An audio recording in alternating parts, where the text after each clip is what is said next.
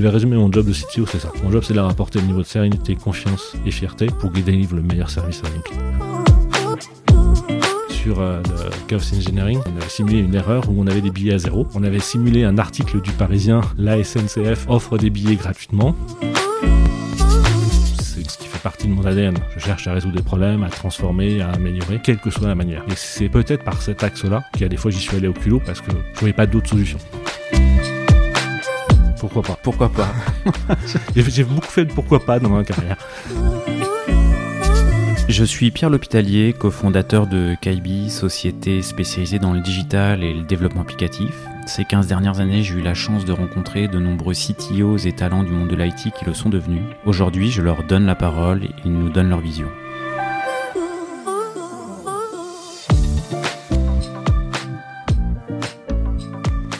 Eh bien, aujourd'hui, je suis avec euh, Christophe Rochefol, qui est le CTO de SNCF Connect. Euh, Merci euh, Christophe d'avoir accepté euh, l'invitation. C'est un grand plaisir, Pierre. C'est une invitation que j'ai lancée il y a, il y a un an, donc ça, fait, ça fait vraiment plaisir qu'on y arrive. Tu étais, aux États-Unis au moment où je te propose. Tu es revenu en France, on est sur le même fuseau horaire. Voilà, c'est à la fois plus simple, puis à la fois il s'est passé tellement de choses en un an que c'est c'est très bien de le faire aujourd'hui et, et de te recevoir chez moi pour euh, cette, euh, cette, cette heure ensemble à, à se raconter un peu toutes nos histoires euh, partagées. Eh ben écoute, c'est avec plaisir. Il y a un truc qui, euh, il y a un truc que je voulais mettre en avant parce que c'est pas hyper fréquent. Euh, toi, tu es un CTO qui vient, euh, bah, qui vient de la qualité, Tout qui à fait. vient de, qui vient du QA. Et souvent, j'ai interviewé des, des, des CTO qui, euh, bah, qui venaient plutôt, euh, plutôt du monde du développement. Euh, voilà. Est-ce que c'est, C'est- une particularité? Je sais pas si je suis le seul, mais c'est effectivement c'est pas fréquent et euh, j'ai l'habitude de dire testeur un jour, testeur toujours. Et c'est un peu l'histoire de mon parcours. Donc effectivement, il y a une vingtaine d'années donc euh, que j'ai commencé dans, dans l'informatique et j'ai commencé sur le test. Et euh, ce qui est intéressant, c'est en, en préparant cette, cette interview, interview avec toi, je me suis rappelé à quel point cette première expérience a été fondamentale en fait dans le reste de ma carrière. Donc j'ai rejoint une entreprise qui s'appelait à l'époque Cyrano et sur un produit qui s'appelait WinCap. WinCap, c'était un produit de rétro-documentation et qui aidait au passage à l'an 2000. C'est au moment où euh, on avait des champs sur deux dates et qu'il fallait qu'il passe à quatre dates. Donc il fallait réanalyser son code, retrouver son code et sa capacité de l'analyser. Et euh, je les ai rejoints pour l'équipe de test. Euh, donc c'était un, un sujet qui moi qui m'intéressait. J'avais fait ça sur des chaudières murs à la gaz pendant mon, fin, mon projet de fin d'études. Je me suis dit, la sidérurgie, c'est pas tout à fait ça. Par contre, la qualité et test, Donc pas de, pas de l'IT là à l'époque, hein, non, non, non, vraiment pas. mais de la quali. Mais de la qualité, du test, et euh, c'est un endroit où je me sentais bien.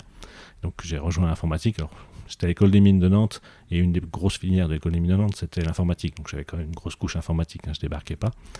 Mais je les ai rejoints sur une partie test d'une partie de ce, de ce logiciel-là. Et il y a eu plusieurs choses. En fait, donc je dis que c'était fon- fondamental dans ma carrière. C'était un logiciel qui était présent, était développé à travers le monde. Je me souviens d'avoir testé une version en japonais. Je parlais pas japonais, évidemment. Et donc j'avais le traducteur japonais qui vérifiait en même temps que c'était bien traduit, qui était à côté de moi. Et moi j'avais deux, deux souris, deux claviers, deux écrans, et je manipulais en anglais et en japonais en même temps des deux côtés pour moi faire mes tests et lui vérifier que le, ce qui était derrière était bien traduit. C'est sport. C'était sport, c'était, mais, mais c'était. Ah, c'était donc ce côté un peu international et on était présent dans pas mal de pays. Et la deuxième chose, c'est que c'était des tests industrialisés. Parce que c'est à l'époque, hein, on parle de l'époque, 98, euh, 99. Donc on avait une grosse, grosse chaîne industrialisée de tests, de analyse de langage, de modélisation de langage, qui tournait toutes les nuits pour toutes les versions qui se préparaient. Et euh, c'était. euh, moi, j'ai j'ai découvert l'industrialisation à, à ce moment-là. Et c'est, on verra dans le suite de ma carrière, ça a été un facteur hyper important. J'ai pas envie, parce que c'est un peu le métier d'ingénieur, c'est pas de refaire la même chose, c'est d'inventer, de créer quelque chose qui va permettre de le faire à ta place. Ben, cette équipe-là avait déjà mis en place une chaîne industrialisée de tests. Et euh, anecdote aussi hein, marrante, c'est qu'on le lançait toutes les nuits. Et je me souviens d'un matin, je reviens, et il y a le gardien de nuit qui vient de passer me voir et qui me dit Hier, j'ai vu que euh, c'était planté, je te l'ai relancé, euh, est-ce que ça te dérange? Et en fait, le gardien de nuit, le gardien de nuit. Et donc après, on a embauché le gardien de nuit pour quand euh, la chaîne de tests est plantée pendant la nuit, il nous relançait les tests. Mais non. Il dit, bah, je, je, je connais pas grand chose en informatique, mais ça m'intéresse. Et du coup, euh, bon, on a pas mal discuté. Et puis, euh, je sais pas s'il a continué plus tard et a développé sa compétence informatique, mais il dit, bah, je suis là toute la nuit, je tourne dans les bureaux, Moi, je peux relancer les je peux trucs. relancer si ça t'intéresse. Vous lui, avez, Explique-moi. vous lui avez fait un contrat euh, pour ça ou vous lui avez Non, dit écoute euh, c'est- c'est c'est vraiment lui qui, a- qui était volontaire. ah non c'est ah, c'est marrant ça Mais, mais voilà, j'ai vraiment commencé sur une partie test industrialisée. Deuxième chose, internationale. Et troisième chose, j'avais fait de. J'ai travaillé en bureau, de, bureau des élèves, en fédération d'étudiants. J'ai fait mon service militaire où j'ai géré un bureau de reconversion. Enfin, j'ai- eu un passé où j'avais fait un peu de gestion d'équipe. Et euh, ce premier poste, j'ai rejoint une équipe où le manager qui m'a embauché euh, était démissionnaire. Donc au bout de deux mois après mon arrivée, il partait. Et donc dès le début de ma carrière, il m'a proposé de prendre en charge l'équipe de deux testeurs. Donc en fait, je suis manager quasiment bah, De- depuis depuis le jour 1, quoi, à deux mois près. Ok donc l'international l'industrialisation la qualité et le Et management, c'est Et le fil rouge C'est le fil rouge de tout le reste de ma carrière. et euh, et également tu bah tu m'en parlais un petit peu tu oublies peut-être une facette tu, m'en avais parlé le savoir prendre des opportunités et puis savoir euh, y aller des fois un peu au culot sur euh, sur certaines choses Tout à fait. Euh, alors c'était à la fois dans avant, c'est parce que c'est comme ça que je me suis retrouvé vice-président de la fédération des étudiants de Nantes sur être au bon endroit au bon moment et puis se dire pourquoi pas. Mais ça a été euh, quand- comme ça que je me suis retrouvé aussi à faire mon stage euh, de deuxième année d'école d'ingénieur en Russie. Ah. Parce que- oui, parce que j'avais pas envie de faire comme tout le monde et euh, on avait la prof de russe qui nous avait dit bah, si, si quelqu'un est intéressé, moi j'ai des contacts dans une entreprise à Moscou, est-ce que ça vous intéresse d'y aller? Pourquoi pas? Pourquoi pas? J'ai beaucoup fait de pourquoi pas dans ma carrière. Est-ce que des fois tu as fait des pas? Ça m'est arrivé. Finalement, non. Ça, ça- Non. ça m'est arrivé euh, en entretien. En, en entretien, où c'est moi qui ai conclu un entretien en disant bah, en fait, non. En fait, euh, je n'ai pas envie de bosser avec vous. Euh, c'est- on n'est pas, on pas vraiment pas dans, dans les mêmes valeurs. C'était un entretien intéressant. J'étais, dans le test et c'était quelqu'un qui, avait, qui voulait créer une filiale de sa boîte, euh, une ESN spécialisée dans le test. ouais Et il avait la croyance, parce qu'il avait, il avait créé un manuel de test, que sa, sa boîte allait vendre ce manuel de test qui était une recette miracle à appliquer partout. Je lui dis, mais euh, c'est pas, ça en fait la qualité, c'est pas ça le test, Enfin, c'est pas, pas un manuel parfait qui s'exécute partout. Et il était tellement convaincu, je, je peux pas, je peux pas. moi je le pratique tous les jours le test, je sais que c'est pas magique. Donc je dis, bah je préfère pas qu'on continue euh, cet entretien et Ouais, si vous n'êtes pas aligné dès le départ sur la Voilà. définition du métier. euh, donc je sais dire pas aussi. ok. Mais par contre, le pourquoi pas, ça a été un, un fil rouge aussi. fil rouge, ouais. Et sur des, sur des propositions qui, des fois, étaient euh, Un peu euh, folle. Mais folles ou sorties de zone de confort. Ou... y compris des propositions que j'ai fait moi-même. Euh, je vais accélérer un, petit- un petit peu, mais je- avant d'y arriver, je vais parler de vente privée, mais avant de vente privée, j'ai, donc j'ai fait plusieurs petites boîtes, des startups, euh, toujours combinaison qualité, management international, et j'ai rejoint vente privée en 2009.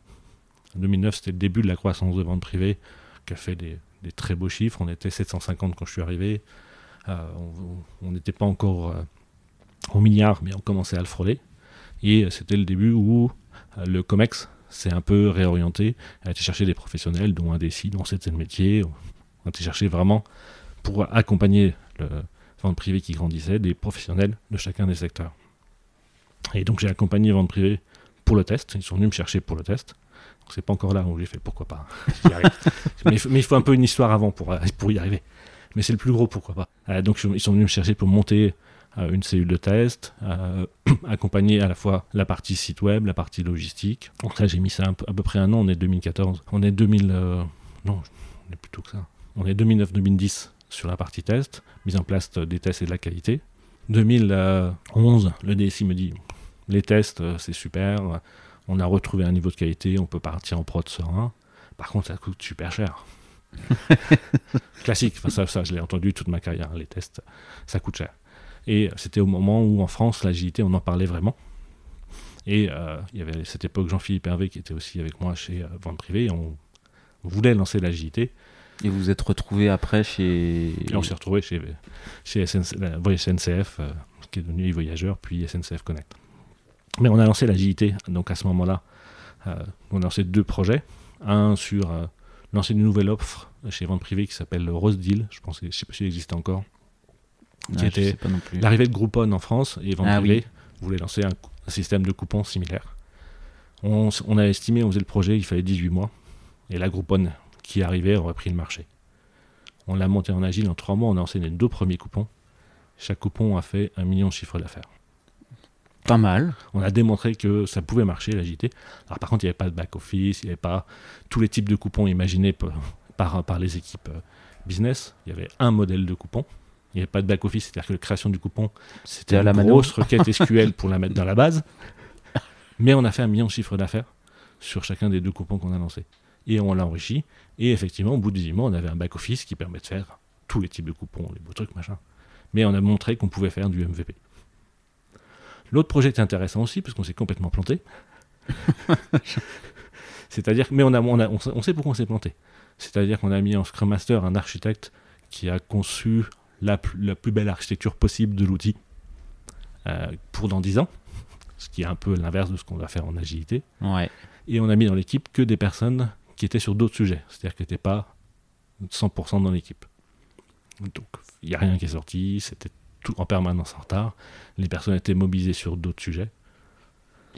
C'était euh, dès le départ. Euh, C'était pas très bien parti. Contraint ou. Euh, C'était assez contraint, ouais. Ok. Mais, mais, ça a été bien dans les deux cas parce qu'en fait, on a eu un apprentissage. Voilà ce qu'il faut faire et ce qu'il faut pas faire. Et c'est comme ça qu'on a un peu déployé l'agilité. La première phase chez Vente Privée, donc 2011-2012. Et pour analyser ce qui s'était planté, vous avez fait une, rétro, un vrai post-mortem où il n'y avait pas besoin de se poser pour savoir ce qu'il y avait Pour celui qui s'est planté, on n'avait pas trop besoin en fait. C'était assez clair. Ne serait-ce que avoir des équipes où les personnes ne sont pas mobilisées, elles sont euh, en part-time. Et en fait, il y a pas, le seul personne qui n'était pas part-time, c'était le Scrum Master. Ouais, ça, ça s'analyse vite, quoi. Voilà, c'est ça. Je pense que la stabilité d'une équipe est assez essentielle euh, dans un fonctionnement agile. Ok, ok, ok. Ah, j'avance pour arriver au moment qui était au début de la question, mais il y a besoin de prémices pour y arriver. 2011, euh, donc 2012, mise en place de l'agilité. On est plutôt content, mais on arrive sur la période où on se dit bah, c'est bien, on arrive à développer des projets vite, mais on n'arrive pas à les mettre en prod. Classique. Et c'est à ce moment-là que je rencontre une, une personne assez importante euh, de chez Octo, qui s'appelle David Atia, qui est parti vers de nouvelles aventures, et qui me parle de DevOps. Il n'est pas parti euh, monter euh, Octo Australie Australie, ouais, c'est ça, il est en Australie. Et qui me parle de DevOps à un moment où on n'en parlait pas franchement en France, où c'était vraiment balbutiant. Et tout de suite, dans ma tête, tout, se, tout s'aligne. Et si je reprends l'histoire du début sur ce que j'ai vécu chez Cyrano, l'industrialisation, les tests automatiques, etc., en fait, je me suis dit, mais oui, en fait, c'est ce que je faisais en 98-99 et qu'en fait on fait pas là. Et je me suis dit mais c'est évidemment c'est ça qu'il faut faire. Et donc je me suis plongé dans ce sujet-là. Je suis allé chercher quelqu'un de ma précédente boîte pour monter l'usine logicielle, pour avoir un pipeline de déploiement qui permet de déployer euh, de manière industrielle et non pas à la main. Et on l'a monté, on allé jusqu'en environnement de recette. Impossible en 2013 d'aller jusqu'en prod. Blocage des équipes de prod, ah c'est notre métier. Euh, on n'utilise pas ces outils-là, on ne sait pas comment ça a été conçu. ah, c'était les équipes de prod qui, euh, qui bloquaient. Et ce sentiment qui a, eu, qui a beaucoup accompagné DevOps au, au démarrage, hein, bah, mon métier c'est de déployer, donc je vais perdre mon métier. il faut leur faire comprendre que leur métier c'est pas de déployer, c'est faire en sorte que la prod elle fonctionne bien, que, que ça pas, ça tombe pas etc. Mais c'était vraiment ce point de blocage là. Et je me souviens très bien, mars 2014, je suis dans le bureau du DSI, et c'est là que je réponds enfin à ta question, et qui me dit mais comment on va s'en sortir en fait? Comment on va pouvoir bloquer, débloquer cette situation-là? Euh, Je me souviens que c'est mars 2014 parce que je suis né le 1er avril, donc euh, et que j'ai pour habitude de partir en vacances pour, mes, pour mon anniversaire. Donc je suis parti en vacances. Ah, tu fais partie de l'école, je bosse pas le jour de mon anniversaire. Ouais, tout à fait. Ok. Et puis 1er avril, ma vie est une farce. Ouais, passe voilà. et donc je pars en vacances et euh, en revenant de vacances, je vais chercher mon collègue que j'avais, j'étais allé chercher pour monter une usine logicielle, je lui ai dit, tu sais quoi, il faut que, faut que tu ailles, faut que ailles prendre la prod. Comme ça, tu vas pouvoir la déployer l'usine logicielle, ce sera toi le patron. Il me fait, oh, Christophe, ah non, je peux pas y aller. Tu sais, moi, le management, c'est pas trop mon truc. Je lui dis, t'as raison. En fait, il faut que je prenne la prod et que tu viennes avec moi. Je, Boum Je rentre, euh, je vais voir le DSI Paul-Henri Carton, et je lui dis, bah, par rapport à la discussion qu'on a eue avant mes vacances, je peux te faire une proposition. Euh, tu me files la prod et euh, je m'occupe de la transformation. Paul-Henri direct, il me fait, ah bah celle-là, je l'avais pas vu venir. Mais en même temps, parce que c'est quelqu'un qui, qui, percute vite et qui me dit, ah, ok, monte ton projet, viens me le présenter, vois, quelle organisation tu veux mettre en place, et on y va. Et un mois plus tard, j'étais patron de la prod de vente privée. Comme quoi, faut au culot et, savoir proposer. C'est ça. Et c'est pas une histoire en fait d'être carriériste. Je cherchais pas à prendre la prod pour me dire, je vais rajouter un galon. C'est que j'avais un problème et la seule solution que je voyais pour m'en sortir, c'était de prendre la prod. Et c'est un peu tout ce qui m'a drivé tout au long de ma carrière, c'est que j'ai eu du culot, j'ai eu des, des propositions que j'ai faites pour accompagner, c'était pour résoudre des problèmes. Et c'est ce qui c'est quelque part ce qui fait partie de mon ADN. Je cherche à résoudre des problèmes, à transformer, à améliorer, et quelle que soit la manière. Et c'est peut-être par, cette, par cet, cet axe-là qu'il y a des fois j'y suis allé au culot parce que je voyais pas d'autre solution. Et donc, euh, voilà. Tu avais envie, c'était pas par, euh, pas par carriérisme, quoi. C'était par. Euh, Tout à fait. Ok, ok, ok. Et alors cette aventure? Bah, ça a très bien marché. Pour plusieurs raisons. Un, parce que le patron de la prod, euh, il voyait bien que c'était une situation difficile. Et ça, il me connaissait bien, il m'appréciait. Et du coup, mettre un tampon entre lui et une DSI pour sortir un peu de cette situation un peu difficile, euh, ça lui a apporté un peu du soulagement, quelque part. Ouais. plus avoir à gérer cette problématique de pourquoi c'est toujours compliqué d'aller en prod. Ça devenait mon problème et plus le sien. Et en même temps, non mais c'est vrai. Et en même temps, moi, euh, je connaissais pas la prod. Je savais, j'avais monté l'usine logicielle, j'avais monté beaucoup de choses, mais me parler de réseau, me parler euh, de baies de stockage, euh, je voyais pas trop comment. Et moi, je lui ai dit très cash, euh, je veux pas prendre ton job. Je veux prendre un job qui permet d'accompagner la transformation, mais j'ai besoin de toi. Et ce qui est génial, c'est que euh, il a su mettre son ego, et c'est pas toujours facile, hein, de côté, à me dire, en fait, mon projet, il m'intéresse j'ai l'impression qu'on va grandir ensemble et euh, go, on y va. Et il est resté avec moi. Donc que s'il était parti, j'aurais été bien en difficulté. Parce que, encore une fois, je connaissais la couche applicative. Euh, parce qu'on fait du test, on maîtrise bien. Je connaissais bien la couche de réseau. Et j'ai beaucoup appris avec lui. Et euh, il a appris avec nous. Il a appris l'agilité, il a appris, DevOps. à, à, Frédéric, donc la personne que qui a monté l'usine logicielle, je lui ai confié l'équipe qui faisait les déploiements. Et c'est pareil, c'est quelqu'un de qui sait gérer les gens, qui sait gérer du bonhomme, comme on dit, et qui a réussi à les emmener en disant Mais non, vous ne perdez pas votre job. En fait, vous allez transformer votre job, vous allez faire des trucs beaucoup plus intéressants que d'ouvrir des fichiers WinDiff pour comparer le fichier de configuration de prod et de dev. Vous allez, ça va être déployé automatiquement, vous serez plus serein. Mais par contre, là, vous voyez la télé là, où il y a toutes vos alertes qui est rouge à 90%. Bah, une fois qu'on a fait le déploiement automatique, eh ben on va travailler là-dessus pour que derrière vous ayez des vraies alertes. Pour que vous ne soyez pas réveillé la nuit pour une alerte qui est mal paramétrée parce que vous n'avez jamais le temps de vous occuper de ça. En 6 mois, 100% de la prod était industrialisée.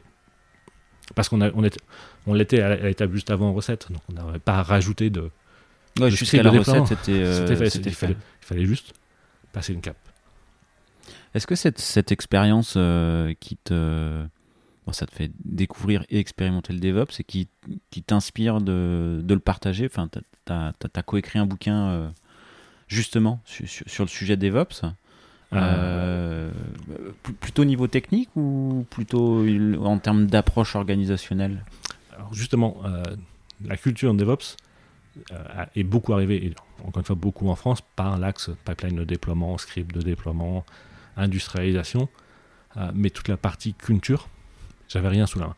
Je me suis un peu débrouillé, j'ai appris sur le tas, j'ai essayé de construire. Euh, et jusqu'à ce que je rencontre Alain Castet.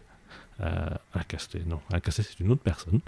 désolé, euh, désolé Alain. Alain, Castet c'était un commercial avec qui je travaillais. Alain Saquet. Alain Saquet, voilà, qui est mon co-auteur.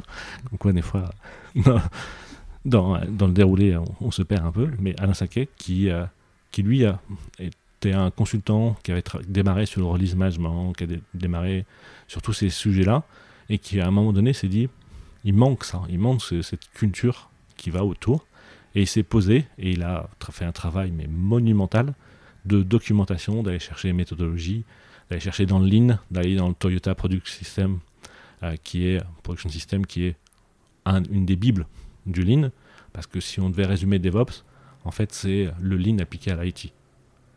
Et donc, il a fait cette bible, qui est la première édition de mise en œuvre de DevOps. Et quand on s'est rencontrés, qu'on a échangé, il y a eu un filtre, un fit parfait entre la théorie que lui promouvait et moi qui l'avais mis en œuvre un peu comme je pouvais. Et dans sa deuxième édition, eh ben, il m'a demandé si je pouvais l'aider pour apporter un peu plus de pratique à la théorie qu'il portait. mais on a vraiment travaillé sur l'axe organisation, culture, partage, plutôt que l'axe euh, choisir est-ce que c'est Ansible ou Terraform, qui n'est pas le sujet. Qui est pas le sujet en vrai.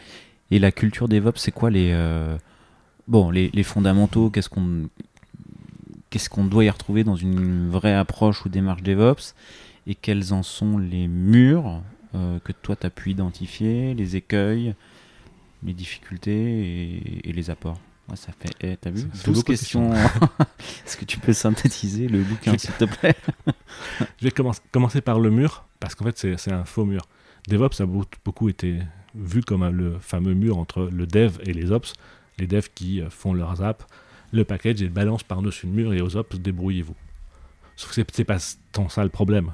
Oui, il fallait que ces équipes se parlent et, communiquent et apprennent à travailler ensemble. Mais le changement culturel, c'est plutôt travailler sur la façon dont euh, on s'organise à l'échelle du produit, de la conception à la livraison, pour être non pas prendre toutes les idées qui passent, mais driver par la culture du feedback, de la mesure. Qu'est-ce qui va m'apporter de la valeur à mes clients? Et de ça, je vais remonter jusqu'à ma, jusqu'à mes features de ce que je vais vouloir rajouter à mon produit. C'est vraiment cette culture de la mesure, ça c'est le premier point. Et la deuxième chose, c'est là où c'est le lien avec l'agilité, c'est la culture du petit incrément. On connaît tous le fameux triangle maudit. Euh, qualité, euh, pas qualité justement, qualité au centre, périmètre, euh, temps, budget. Ouais. c'est le triangle maudit qu'on ne peut pas casser. En fait, si, si, on en, si on veut en garder deux, il faut abandonner le troisième, etc. Mais ce que dit la culture en ligne DevOps, c'est que si on peut, si on réduit la surface du triangle pour qu'il devienne un point. D'accord. Et du coup, en fait, ton petit incrément, qui est plutôt que faire l'énorme feature, tu fais un tout petit incrément, tu l'envoies tout de suite en prod, tu peux avoir, tu peux le faire rapidement, en qualité, et sur le périmètre que tu souhaites. C'est, si on doit, pour moi, si on doit, et c'est Alain qui m'a apporté ça, si on doit résumer DevOps, c'est ça. on prend le triangle maudit, on lui réduit sa surface à la plus petite possible, et on l'envoie en prod. Ça, revient à descoper les. Non, parce qu'on les, les, trois. Oui et non, parce que ce point-là, on l'envoie en prod 10 fois par jour, 100 fois par jour. D'accord. Incrémenter, incrémenter, incrémenter. Incrémenter et apporter. Alors après, on apporte l'industrialisation, on apporte euh, la culture du partage, on apporte la culture du feedback, de la mesure. Euh, c'est le tout qui apporte, c'est pas que ça. Mais c'est vraiment toute une démarche d'efficacité, d'excellence opérationnelle. On parle aussi de sûreté de fonctionnement. C'est là où c'était drôle, et c'est aussi pour ça qu'avec Alain, ça a invité. C'est que ma formation économie, c'est une formation généraliste, mais j'ai pris l'option qualité et sûreté de fonctionnement. pendant toute la première partie de ma carrière, j'avais fait de la qualité.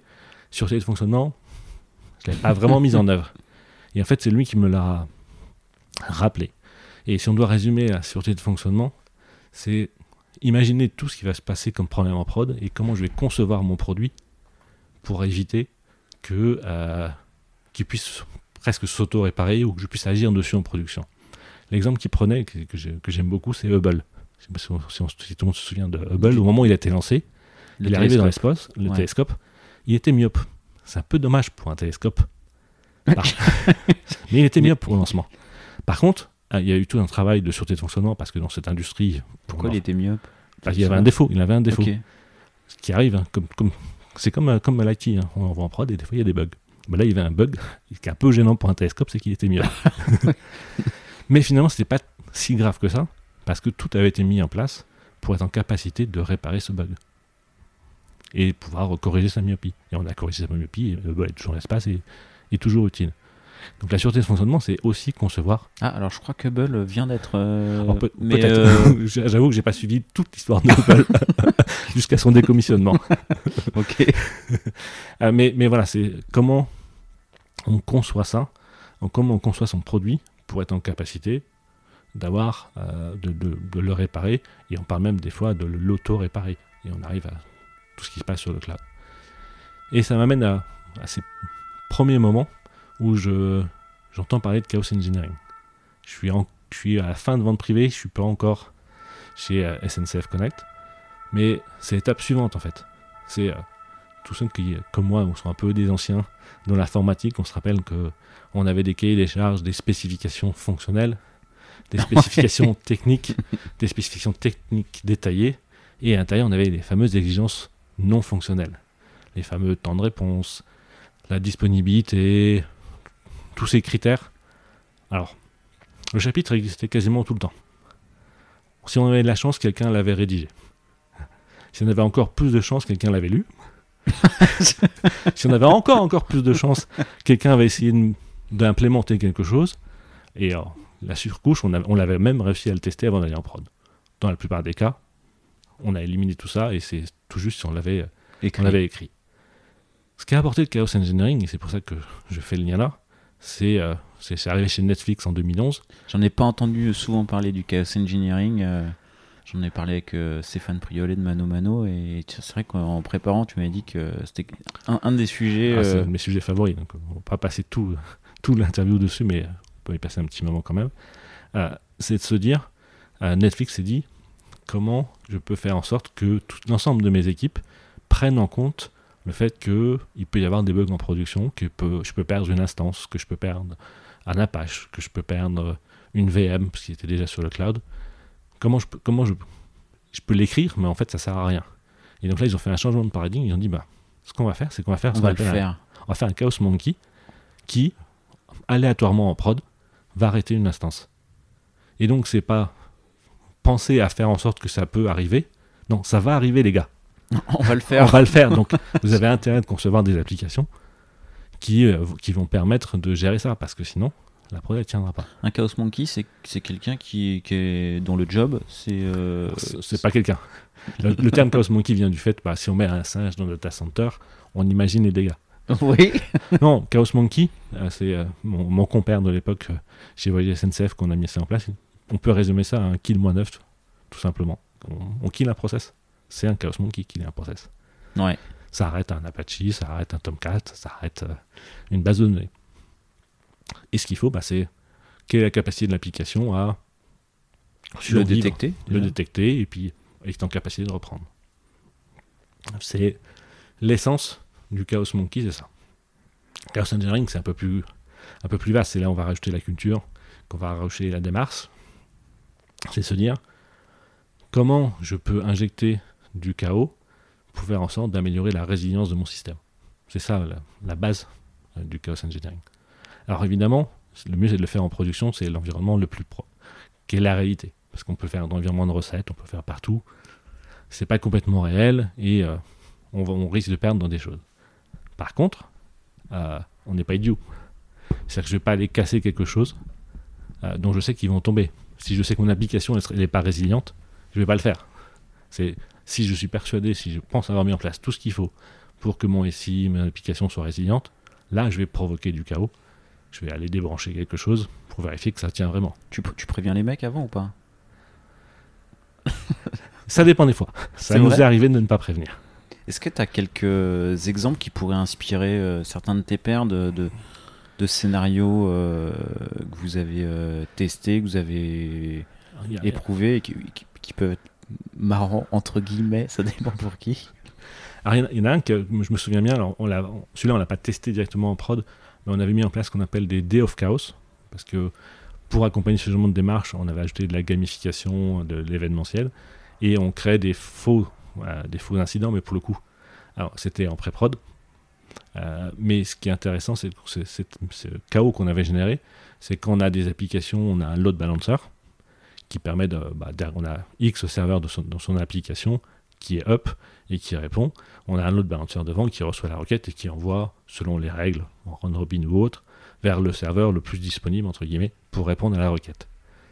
Pour ça, il a ce qu'on appelle une ligne de vie.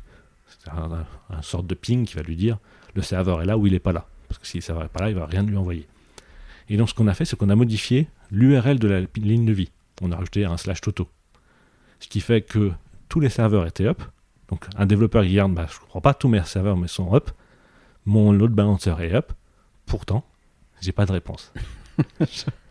Et ça, ils ont mis plus d'une heure à trouver la cause. Pourquoi je prends cet exemple? Des fois, on a du bol et c'est bien d'avoir du bol. Je pense que 2-3 mois plus tard, ça nous arrivait en prod, déploiement d'une configuration, une erreur sur la ligne de vie. On a mis moins de 10 minutes à le, corriger. Parce qu'il y a eu cet entraînement. C'est un coup de bol d'avoir peut-être tombé sur exactement sur, le, scénario, le scénario qu'on avait envisagé. Mais n'empêche que rien que ça, ça a apporté de la valeur aux équipes. Et l'idée de la gamification, c'est que, en vrai, qu'est-ce qu'on avait fait? On les avait entraînés à faire du suivi de prod et à détecter des incidents et les corriger. Si j'avais organisé une journée de formation à détection d'incidents, je pense que j'aurais pas eu beaucoup de devs. Maintenant, si j'organise un jeu Day of Chaos où je simule des incidents et que je demande justement à la prod de simuler des incidents sur les environnements devs et que eux ils doivent les détecter, en fait c'était du fun. ça devient marrant. Ça devient marrant. Donc voilà, Chaos Engineering, c'est mettre en place des démarches pour à la fois améliorer le système technique, apporter de la résilience, mais aussi organisationnel. Ton SI, c'est pas uniquement des machines, c'est pas uniquement des applis, c'est aussi des humains qui sont derrière. Et les deux font partie de ce qu'on appelle le système socio-technique. Et ta résilience, elle est portée par les deux, pas que par l'un ou par l'autre. Et il y a des. Euh, sur la partie sécurité, du coup, enfin, j'imagine qu'il y a des, scénarios de, de sécurité qu'on peut appliquer au chaos engineering tout à fait. Alors, la sécurité avait déjà des pratiques similaires avec les Red Team, Blue Team. Euh, la Red Team étant euh, simulant les hackers et la Blue Team devant les détecter. Mais c'est exactement le même principe. C'est la meilleure façon d'entraîner une équipe, euh, un écosystème, bah, c'est de simuler des attaques pour pouvoir s'entraîner à les détecter et les réparer. Pour citer un autre exemple qu'on avait fait sur le Chaos Engineering, on avait simulé, parce qu'on avait en capacité euh, de changer les prix euh, des billets de train. Et on avait simulé une erreur où on avait des billets à zéro. Et du coup, le ah, site... Ah, là, c'est la panique, là. Hein. et, mais, mais, mais, en fait, ça avait été tellement vu très rapidement que le site était en train de s'écrouler. Parce que tout le monde était essayé d'avoir des billets à zéro. On avait simulé un article du Parisien, la SNCF offre des billets gratuitement. Et on avait fait ça. On avait fait ça. Et on avait impliqué jusqu'au codir parce qu'on voulait que l'exercice, encore une fois, système socio-technique, euh, en gestion de crise, c'est pas uniquement la tech, ça remontait jusqu'à la gestion de la com. On avait un faux journaliste et euh, la com qui devait répondre aux journalistes. Mais non, ah ouais, d'accord, ok. Ah non, on était. vous, êtes, vous, vous, êtes marré là. On s'est marré, on s'est marré. Euh, mais ça, pour moi, la, la culture, justement, c'est aussi par ce type de démarche que tu arrives à la changer. Tu peux pas la changer juste en par des, injonctions de process, euh, c'est par des, de l'événementiel, par, de, par du leadership et de la gamification.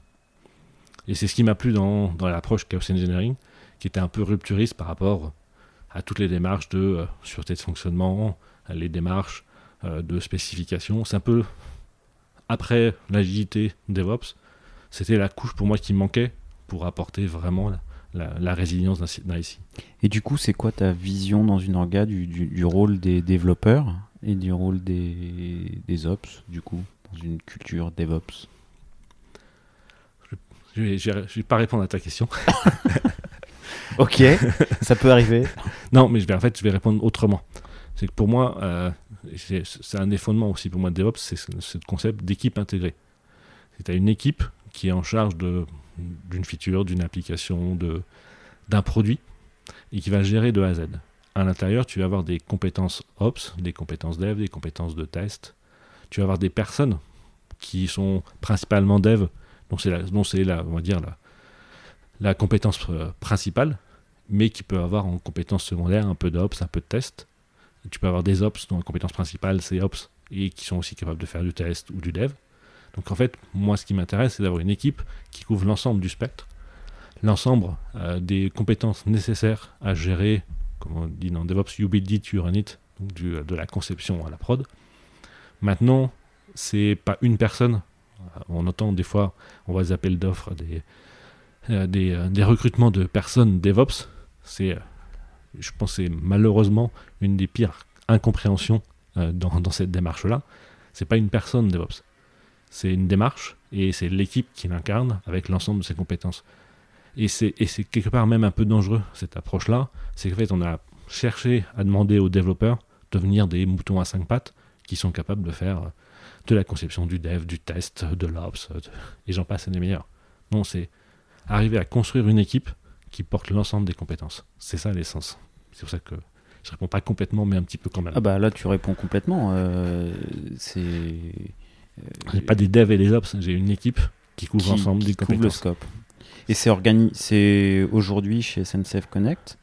Euh, c'est la cible organisationnelle, c'est parce que vous êtes déjà en feature team, vous êtes en agile, il y a des, euh, enfin, ça a l'air d'être la cible quoi. C'est la cible, c'est c'est un éternel recommencement.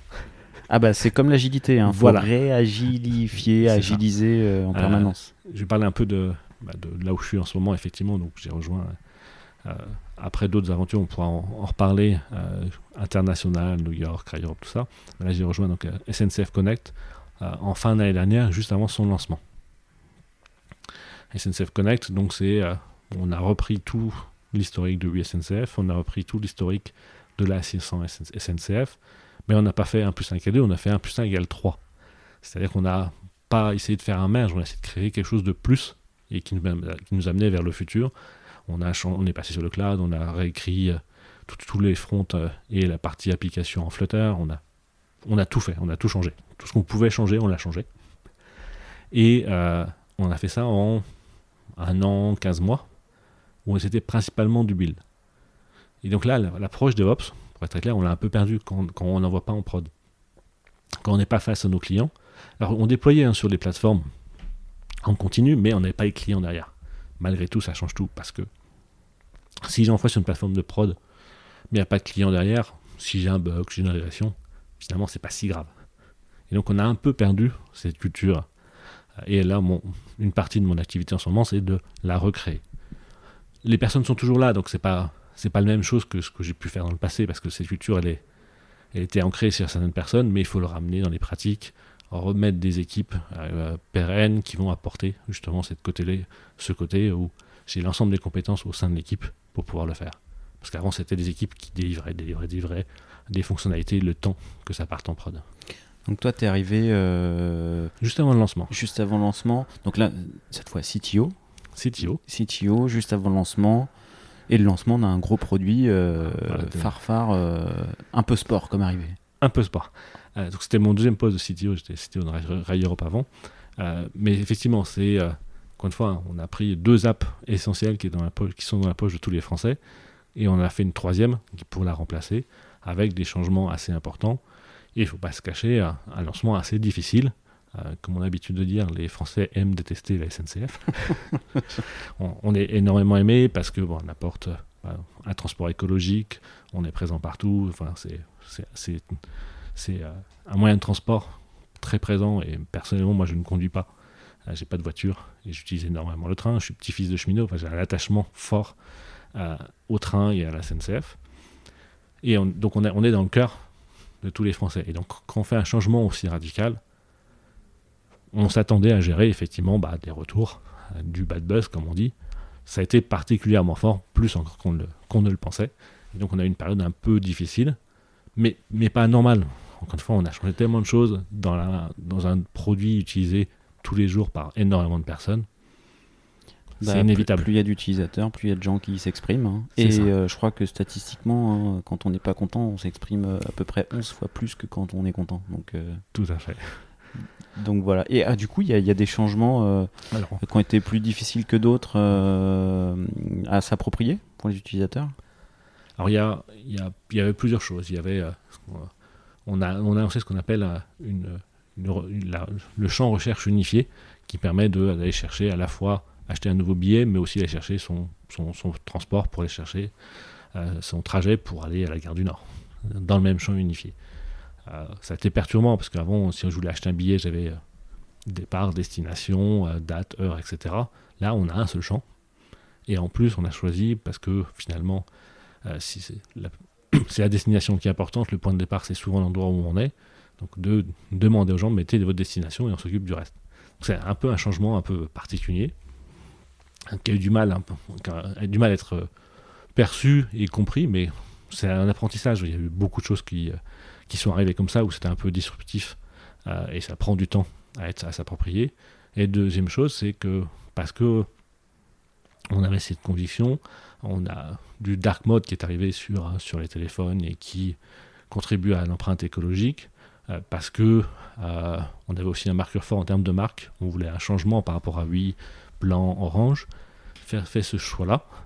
Et pareil, ça n'a pas été toujours bien, bien, bien, bien reçu. Des personnes qui se plaignaient euh, de, de ce dark mode. Encore une fois, je pense que c'est une, une, question d'habitude. Je pense qu'on avait fait rouge et jaune à petit pois.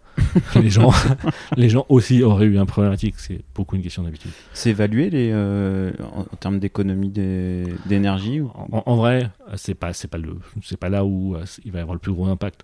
Ça a été plutôt dans toute la démarche qu'on a mis en place avec un partenaire qui s'appelle Green Spector pour étudier euh, l'énergie consommée sur les flux de data, sur la consommation de la batterie, etc. Où là, on a fait un énorme travail et on, est, on a une note, je crois, de 75%. On est dans un top 10 parmi les applications. Qu'est-ce que, enfin, c'est quoi les, des, enfin, si tu as en tête des, euh, des actions justement en termes de conception de... Bah c'est, euh, c'est notamment en termes de service, faire en sorte qu'on on évite d'appeler plusieurs fois, donc avoir un maximum d'informations euh, dans chaque appel pour éviter de le faire à, plusieurs reprises. De, l'appeler plusieurs fois. Plusieurs fois, de, de, travailler sur les partenaires avec qui on travaille euh, pour euh, éviter d'avoir trop d'échanges, pour limiter la, donnée qui est échangée, pour euh, améliorer la performance du parcours en termes de vitesse, parce que forcément, si on va plus vite, on consomme moins, etc. Donc c'était un ensemble de pratiques, donc on l'a travaillé, et encore une fois, on a, on a une assez bonne note, et en plus qu'on continue à améliorer, hein, parce qu'au lancement, on était à 61 sur 100, là on est à 75 sur 100. Donc c'est une démarche qui, est dans le temps, parce qu'on on peut toujours en faire une version où on a des bons chiffres, mais le plus dur, c'est de la maintenir dans le temps. Et ça, c'est un de mes défis actuels, c'est de continuer sur cette bonne pratique. investir pour, euh, pour avoir pour cette économie. Mais, et donc, pour revenir au dark mode, euh, et, euh, Benoît, qui est notre CPTO, qui a l'habitude de dire, sur une voiture, c'est pas la couleur de la voiture qui permet de faire des économies d'énergie, c'est le moteur. C'est le fait qu'il soit hybride. Alors effectivement, entre une voiture noire et une voiture blanche, ça a un impact sur la clim. Ça, ça a une empreinte écologique, mais c'est pas non plus fondamental ça c'était plus un marqueur de, de marque, euh, euh, de marque euh, SNCF Connect, ce choix. Ouais. Que, avec en plus, continuer dans cette démarche green, mais c'est pas la, décision initiale. Par contre, on écoute nos clients et on l'avait écouté dans la conception, phase alpha, 4000 utilisateurs, phase bêta, 4000 utilisateurs. Donc on avait déjà eu des feedbacks, mais on a continué à écouter après le lancement sur le marché. On a apporté plus de 150 évolutions, des nouvelles fonctionnalités, on a été surpris par exemple sur l'ajout au wallet sur les iPhones. Effectivement, à la sortie, on ne l'avait pas. On s'est dit que c'est une fonction anecdotique, sauf que ça a fait. Le wallet, c'est. C'est ajouter son billet dans. Euh, ah oui, dans, l'app. Dans l'app de, euh, de iOS de, de, ton téléphone, tu peux. En dehors de SNCF Connect. Et effectivement, on ne l'avait pas priorisé, on s'est dit on peut sortir sans.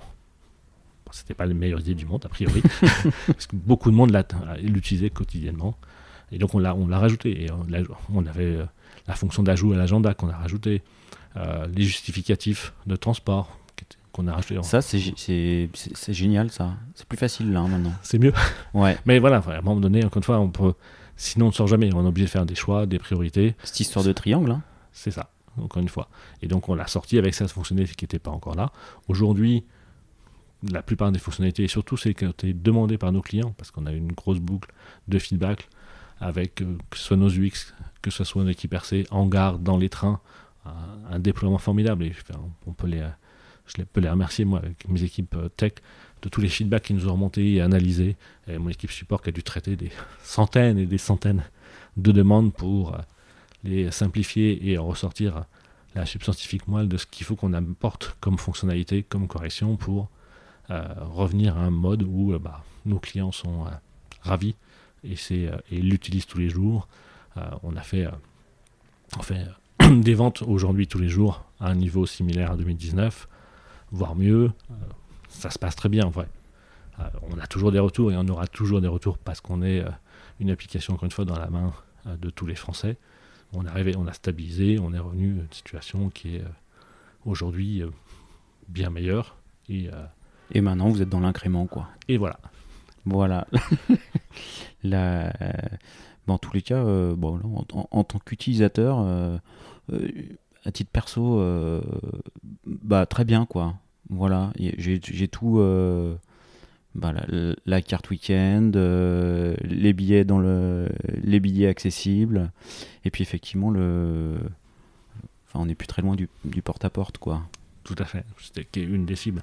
Et, pour revenir sur ce fameux dark mode, encore une fois, on a écouté nos clients, ils avaient besoin, euh, certains exprimaient ce besoin du light mode, ben, on, l'a mis en place, on a remis un mode, mode clair, euh, avec la possibilité soit de le faire en fonction de sa configuration de son téléphone, soit de choisir d'être en mode clair ou mode ce qu'on appelle SNCF Connect, parce que malgré tout, c'est un marqueur de notre marque, donc le mode par défaut, c'est celui de SNCF Connect. C'est le mode euh, dark mode ou blue mode, parce qu'en fait, c'est même pas dark, c'est un, un bleu nuit profond.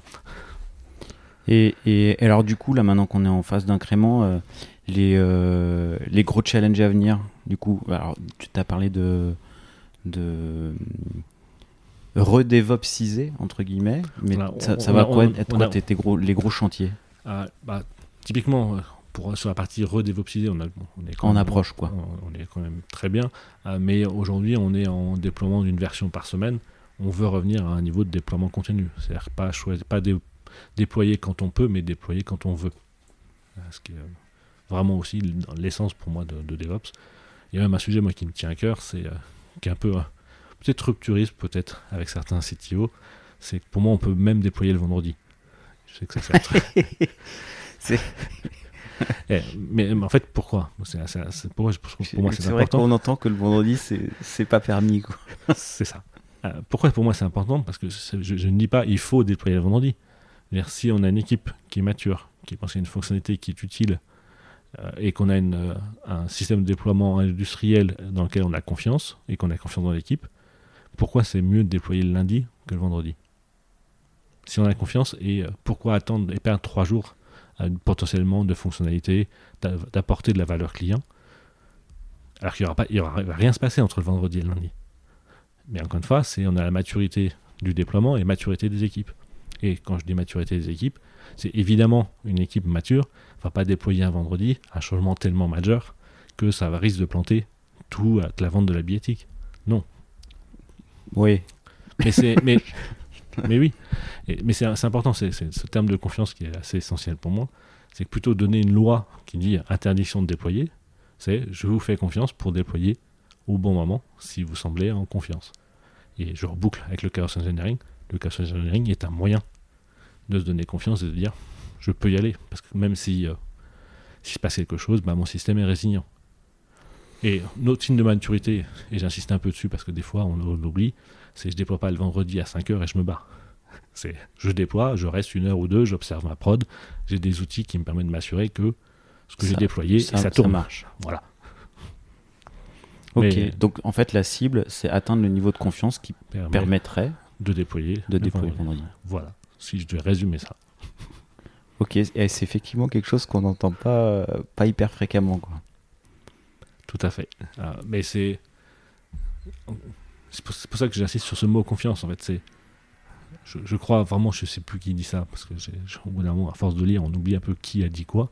C'est. Euh, pour obtenir la qualité de ton produit que tu mets dans les mains de tes clients, en fait, il ne faut, pas que tu t'occupes que tes clients. Tu t'occupes surtout euh, de tes collaborateurs et c'est eux qui vont apporter derrière un service de qualité à tes clients. Et c'est un peu ça, en fait. Moi, je veux leur apporter le niveau de sérénité, de fierté et de confiance qui vont. C'est mon job en fait. si je devais résumer mon job de CTO, c'est ça. Mon job, c'est de leur apporter le niveau de sérénité, confiance et fierté pour qu'ils délivrent le meilleur service à nos clients.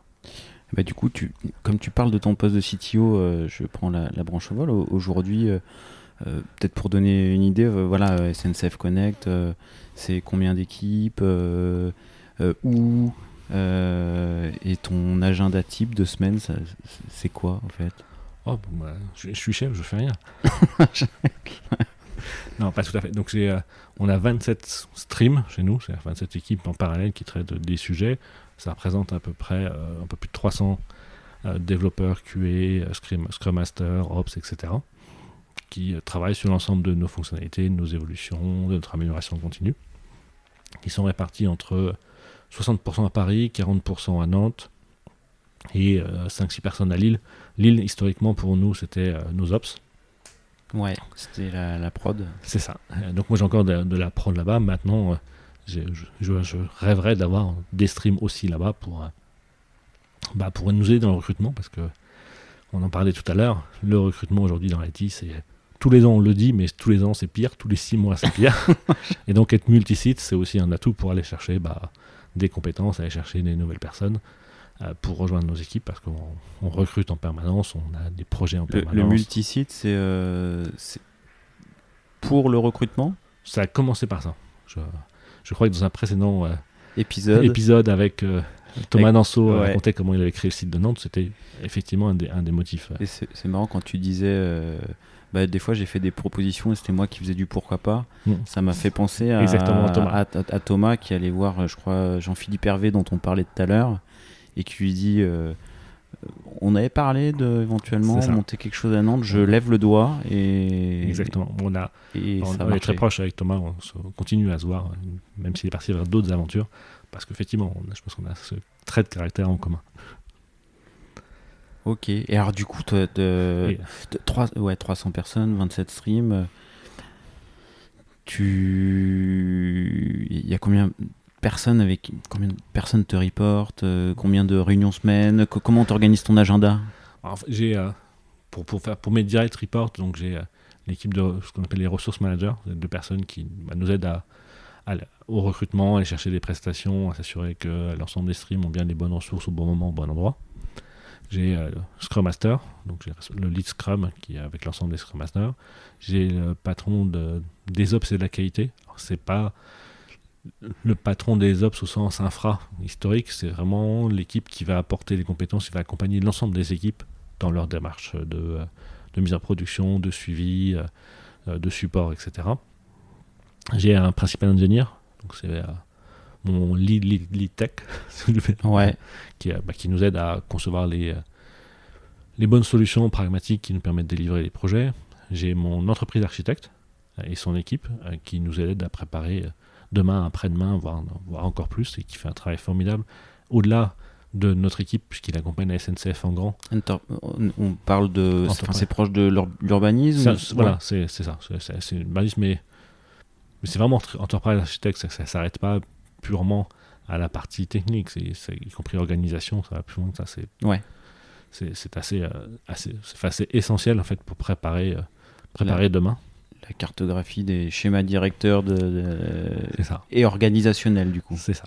Et j'ai le RSSI aussi qui est avec moi, euh, qui est, si on, peut, si on cybersécurité, c'est une de, un des sujets à la fois les plus passionnants et les plus, plus problématiques euh, dans notre métier, puisque ça évolue à une vitesse. Euh, on, parle, on a démarré l'année avec la crise Log4j, et je pense que pas toutes les boîtes ouais, y en a du monde ont été touchées. Donc, on a eu un grand plan Log4j qui était une efficacité euh, redoutable. En quelques jours, on avait.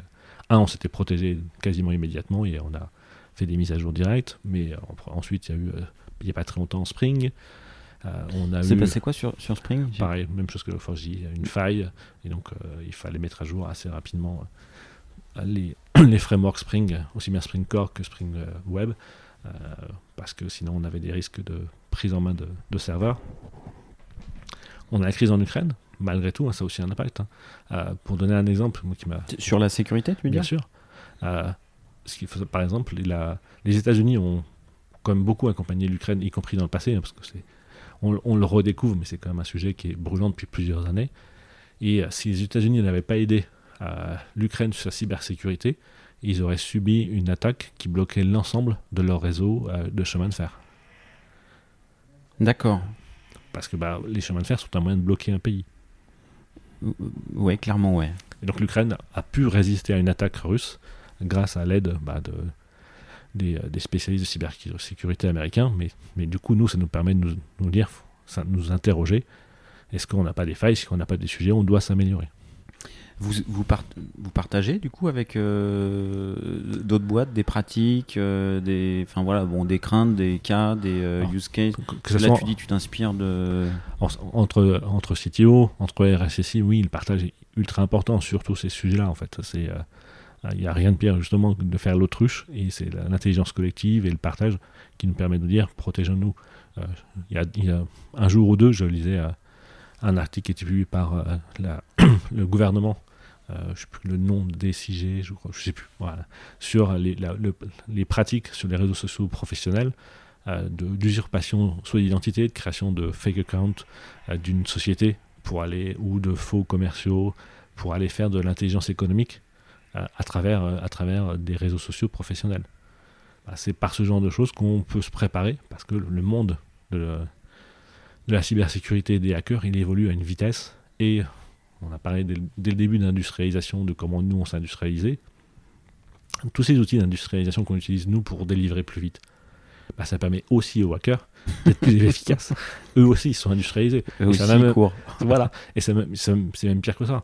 C'est qu'aujourd'hui, il n'y a même plus besoin d'être un hacker.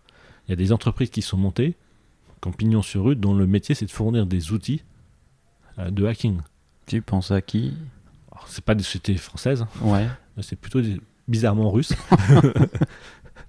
Euh, et, et, donc il suffit bah, d'acheter leurs produits pour faire du hacking euh, sans avoir de compétences euh, très poussées. Donc, c'est un vrai sujet. C'est un sujet permanent en fait. Et, et c'est l'éternelle course du, du hacker qui s'améliore, qui a de meilleurs outils, qui s'industrialise et nous qui devons nous protéger. Et ça, c'est permanent. Donc et c'est passionnant en même temps. Mais par contre, ça a une influence folle sur, bah, sur nos roadmaps. Parce qu'en fait, ces sujets-là, on peut pas se permettre de les ignorer. Évidemment, bah, quand il y a eu Log4j qui est tombé, bah, tout le reste est derrière. Tout, tout s'est arrêté et pendant deux jours, on, on s'est concentré sur euh, mettre le bon niveau de sécurité euh, pour pouvoir se reprotéger. D'accord, donc tu prévois dans tes sprints euh, un aléa, un aléa Log4j, on pourrait l'appeler comme ça? Presque. Mais, et on s'outille, voilà, on a, on a mis en place de nouveaux outils pour nous aider à détecter, à s'améliorer dans ce type de mise à jour, détecter. Typiquement, quand on a eu Log4j, euh, on savait, on savait qu'on en avait plein d'endroits, parce qu'on a un nombre incalculable d'applications comme la plupart des grands groupes. Maintenant, dire exactement là où il y en avait partout, sans en oublier un, c'était un boulot, un premier boulot de recensement.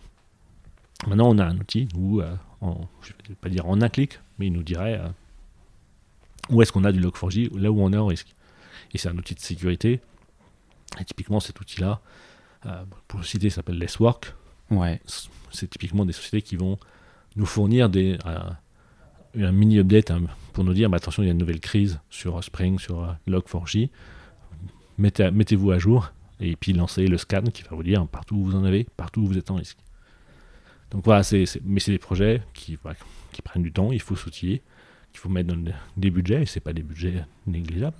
Et qu'il faut savoir mettre en haut de la pile et prioriser un peu euh, en dernière minute. Euh. Et c'est peut-être, je parlais tout à l'heure de confiance, sérénité, etc., euh, de mes équipes, mais c'est aussi un de mes sujets, c'est de défendre des projets techniques qui n'ont pas une valeur directe pour nos business. métiers, leur business, mais ce qui nous met dans un risque. Si on ne le fait pas, en fait, on peut se retrouver dans une situation où je suis, je suis, tout à fait d'accord, on ne va pas avoir une nouvelle fonctionnalité, le truc hyper sympa que tout le monde a, mais par contre, si on fait pas ça, peut-être que demain, on ne pourra plus rien vendre parce qu'on sera fait hacker. Alors il y a deux choses. Euh, là, tu dis, ça fait partie de mes tâches de savoir euh, vendre les sujets techniques. C'est toujours dur de, vendre des sujets techniques. Oh euh, comment tu comment tu t'y prends? Est-ce qu'il y a des fois, voilà, est-ce que tu as des tips à donner à tes pères? Elle est pas facile. Elle est pas facile. Il euh, y, a plusieurs. Euh, en, vrai, aujourd'hui, la cybersécurité, c'est plus facile. Il y a quelques années, c'était une équipe dans son coin qui se battait. Aujourd'hui, qui, qui n'a pas conscience de cette problématique-là euh, Et c'est un peu plus facile de porter ces projets-là. mais il y a d'autres projets, genre, on a un projet de, de refonte d'une base de données qui ne va pas apporter directement des nouvelles fonctionnalités pour nos clients, mais qui pour nous va nous enlever de la dette technique et nous permettra d'aller plus vite demain. Comment on arrive à prioriser ça? Alors il y, a, plusieurs moyens. Il y a un, bah, monter des dossiers, monter du ROI. Ça marche des fois. Euh, là on a fait un choix et c'est mon prédécesseur qui l'a fait, donc je vais rendre à, Romain ce qui est à, ce qui est à Romain. Romain Serra. Ouais, c'est ça, Romain Serra. Euh, quand il y a une organisation l'année dernière pour la mise en place de SNCF Connect et la direction produit est organisée en univers, un univers connaître, un univers distribué, et il a réussi à mettre en place un univers tech, qu'on appelle accéléré aujourd'hui, et donc la roadmap et qu'est-ce que je peux mettre en place comme projet tech qui vont nous permettre d'accélérer le reste du déploiement. Donc là, on a sanctuarisé en termes de capacité une bande passante pour traiter de, de sujets tech. Refacto, d'aide technique. Euh, Tout à fait. Donc ça, ça, c'est un des moyens en fait. C'est donc ça, c'est maintenant, c'est euh, presque dans, dans, la culture, quoi. C'est dans la culture. Et on l'a complété. On s'est mis en objectifs globaux euh, dans deux directions de réduire notre dette technique de 30%. Donc en plus, alors comment tu la mesures? Alors en fait, on a eu un, tout un travail qui a été fait sur, principalement mené par l'URBA, euh, par l'équipe d'entreprise architecte, de tout et nos référents techniques de tous les sujets où euh, on a laissé de côté les trucs qui ne qui sont pas propres, qui sont pas bien urbanisés, qui euh, qui qui nous font perdre du temps. Et on a, on a même, on a fait. vous avez un backlog de. On a un backlog de sujets techniques à traiter. Pour chacun des sujets, ils ont été chiffrés, chiffrés. Euh, user story. Euh, Exactement. ok. On est au niveau de l'EPIC plus que la user story. Ouais. Euh, macro chiffré. Et tout ça, ça nous donne un montant. 10 jours. oui, bien sûr. Il, faut qu'il n'y en ait plus que 7 jours dans le backlog dans un an. On va dire ça. Ah, c'est pas tout à fait ce, ce chiffre-là, mais c'est l'échelle. Et, voilà.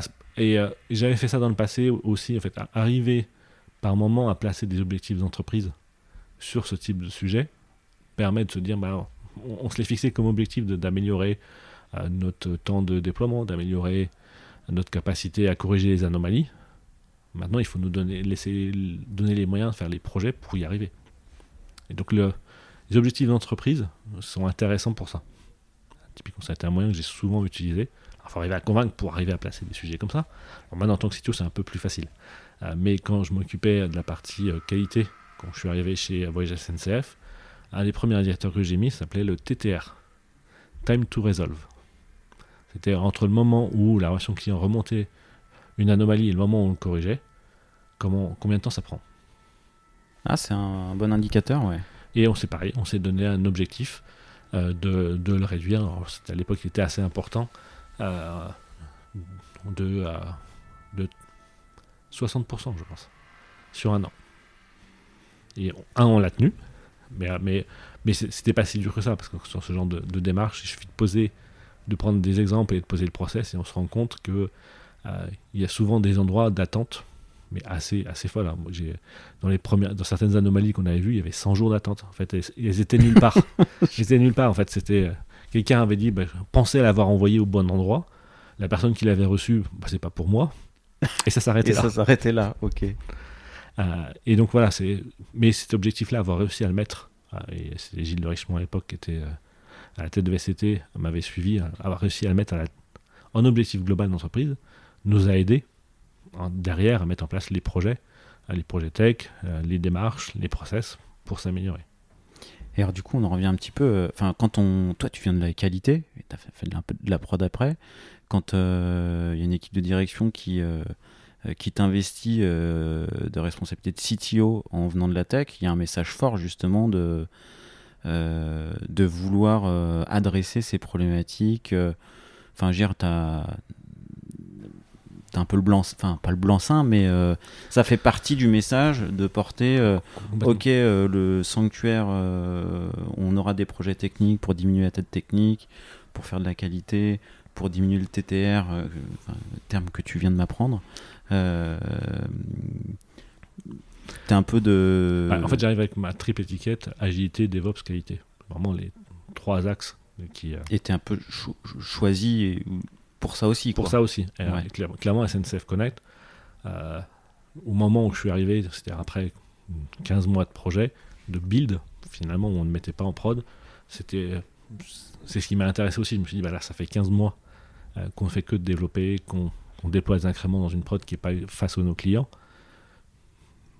C'est forcément, quand ça va être face à nos clients, il va falloir mettre en place, euh, bah, se retrouver une démarche DevOps. Et vu mon passé, bah, j'ai envie de, contribuer d'apporter ça au projet. priori, je suis, bien tombé. et, et ça permet, et c'est effectivement un signe pour moi aussi que la direction, que les équipes me font confiance pour apporter ça. Et sans me jeter des fleurs, mais il faut un peu de temps en temps. Hein. ça a contribué à rassurer une partie des équipes, en fait, qui me connaissaient, puisque comme j'étais, euh, j'étais avec eux depuis 2016, et les anciens me connaissaient, savaient ce que j'avais apporté à travers bah, le TTR, le cash engineering, l'excellence opérationnelle, DevOps, que j'avais cette culture-là. Ils se sont dit, ah, on, a été entendu en partie, et il va nous aider à retrouver bah, ce qu'on faisait dans nos pratiques, euh, qu'on avait un peu perdu parce qu'on était en mode délivré. Euh, délivré, délivré, délivré. Ok, ok, ok. Euh, Christophe, je vais te poser encore quelques petites questions. Euh, la première des dernières, c'est euh, est-ce que tu as une phrase, une maxime, proverbe qui te qui t'accompagne? J'en ai plusieurs. Eh ben.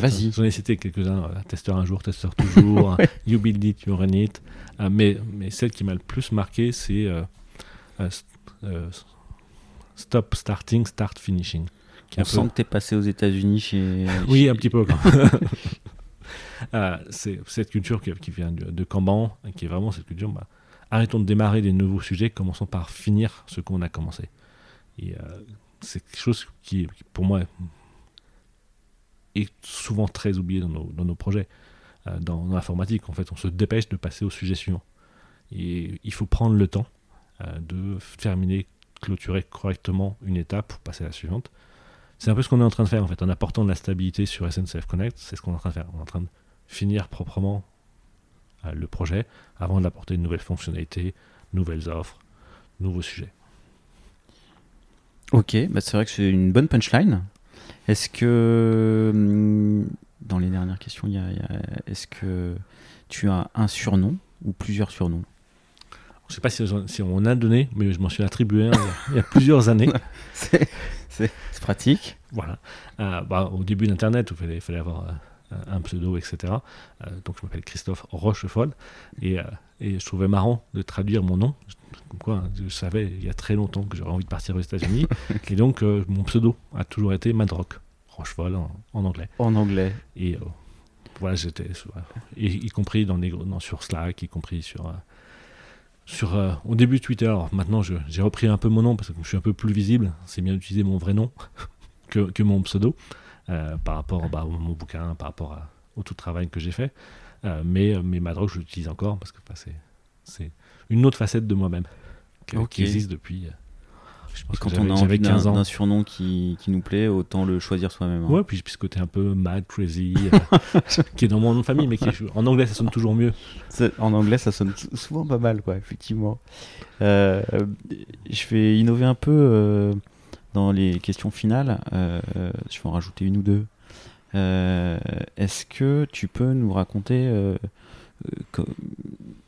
comment tu comment t'es arrivé à, l'armée? Ah oui, effectivement, je suis suffisamment vieux pour être encore de l'époque du service militaire. On en parlait euh, tout à l'heure. Euh, donc j'étais, il y a un moment donné, j'ai commencé sur des chaudières murales à gaz. C'était mon projet de fin d'études en école, d'ingénieur, toujours dans la qualité et les tests. Et donc j'étais chez Saunier Duval, au chaud de chauffage à Nantes, parce que j'ai fait mes études à Nantes et l'entreprise était en grève. Euh, j'étais étudiant, faire grève, c'était pas trop le truc, mais je pouvais pas aller bosser, non plus. Je pouvais pas rejoindre mes, mes, mes camarades de promo parce qu'eux, ils étaient en stage dans une entreprise qui faisait pas grève. Donc, je me baladais dans Nantes et euh, je suis passé à côté d'un bureau de l'armée. Je me dis, tiens, dans, dans deux mois, j'ai fini mon stage, je vais devoir partir à l'armée. J'ai zéro nouvelle, je sais pas comment ça va se passer. Et on rejoint le culot tout à l'heure, donc je me dis, bon, bah allez. Le culot. Le culot, je rentre. Bonjour, voilà, je vais, j'ai bientôt fini mes études, je pense que je vais devoir aller faire mon service, mais j'ai pas de nouvelles, comment ça va se passer? Et donc la personne me dit, bah, effectivement, ça, vous allez recevoir ça courant août, vous inquiétez pas, ça va arriver, de toute façon, on loupe personne. mais il dit, mais, mais vous faites quoi? Bah, Voilà, je suis à l'école des mines. Euh. ah, tiens, ça m'intéresse parce que je cherche des gens euh, pour, faire, pour être professeur. Euh, pour accompagner les militaires en fin de contrat, pour les former sur du français, des maths, de l'informatique. Est-ce que ça vous intéresse? Oh bah, quitte à faire l'armée, ça peut être un sujet intéressant, mais dire, par contre, c'est en Outre-mer. Oh, bah, oui. et, en un quart d'heure chrono, bah, je me suis retrouvé à, devoir choisir une destination.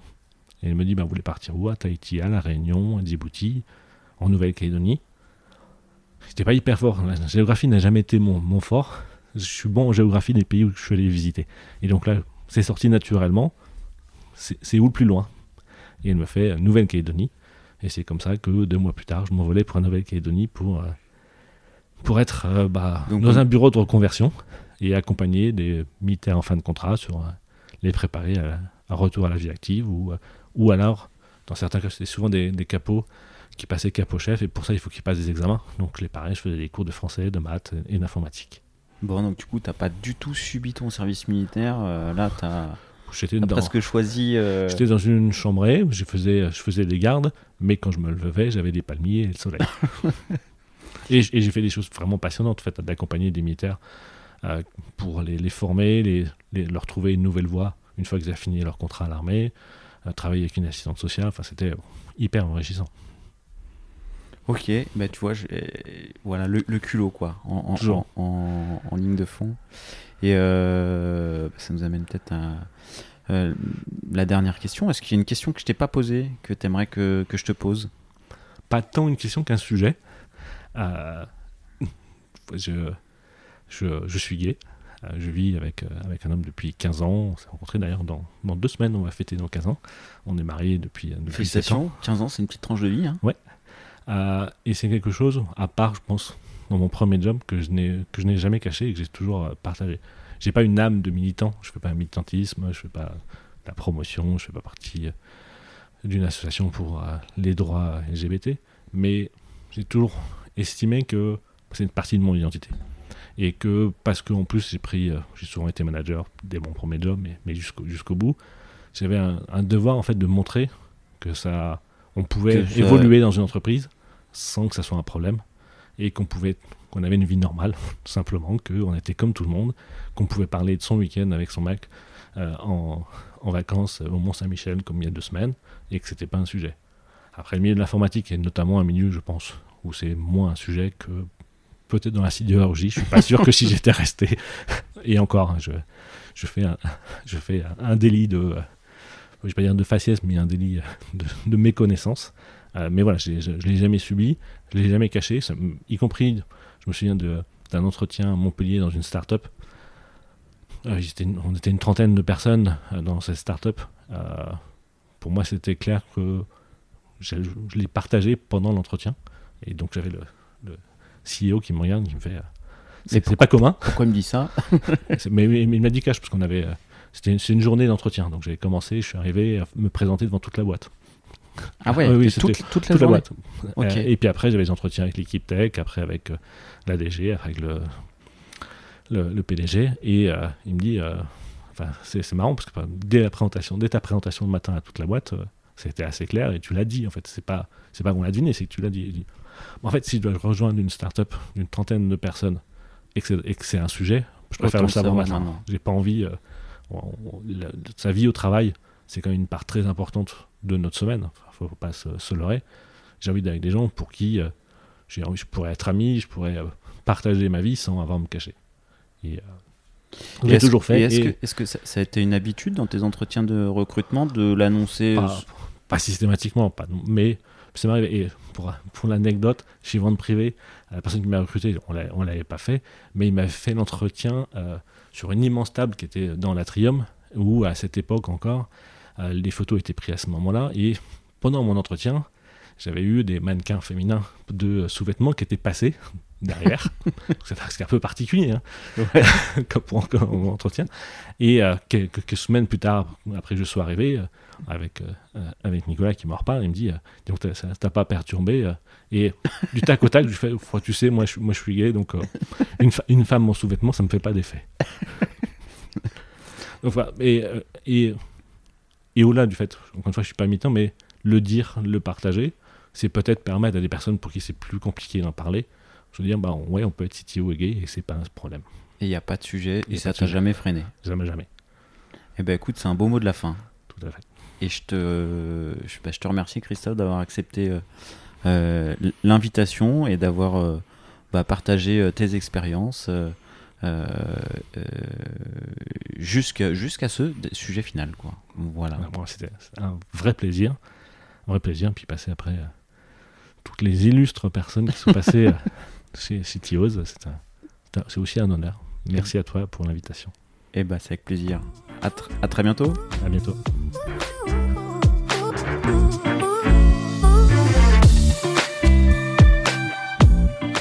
L'épisode est terminé, j'espère qu'il vous a plu et si c'est le cas, c'est le moment de prendre deux ou trois secondes de plus pour euh, deux ou trois clics. Un petit clic pour un pouce bleu euh, ou un petit clic pour un partage aux copains ou un petit clic pour vous abonner euh, et ne pas rater le prochain épisode. À très bientôt.